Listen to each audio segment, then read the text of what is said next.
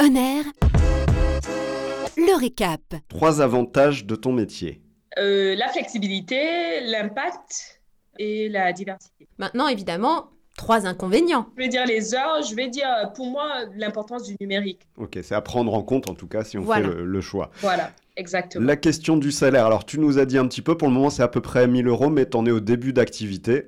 Donc après, C'est il n'y a ça. pas de limite. Après, je pense que ce sera variable. Ouais.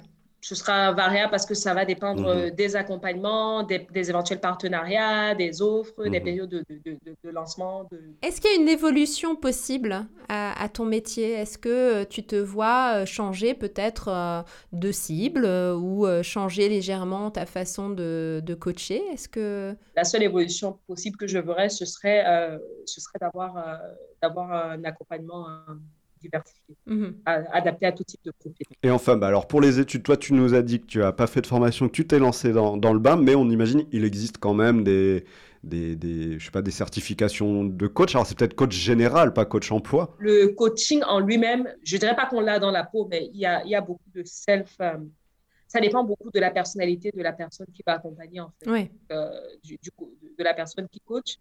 Euh, et après, je sais qu'il y a des, je sais qu'il y a des formations justement sur comment, euh, comment bien, comment bien accompagner et comment structurer son accompagnement. Mais moi, pour le moment, je n'en ai pas. Mm. Tu dirais que le profil idéal pour faire ton métier, euh, c'est quoi? C'est d'être euh, très empathique, d'être dans l'écoute? Qu'est-ce que qu'est-ce que tu dirais? Il faut Moi, je dirais ça, empathie, à l'écoute, bienveillance. Et puis, il faudra un minimum, euh, bien évidemment, un minimum de, de connaissances, de connaissances sur le, le domaine de la recherche.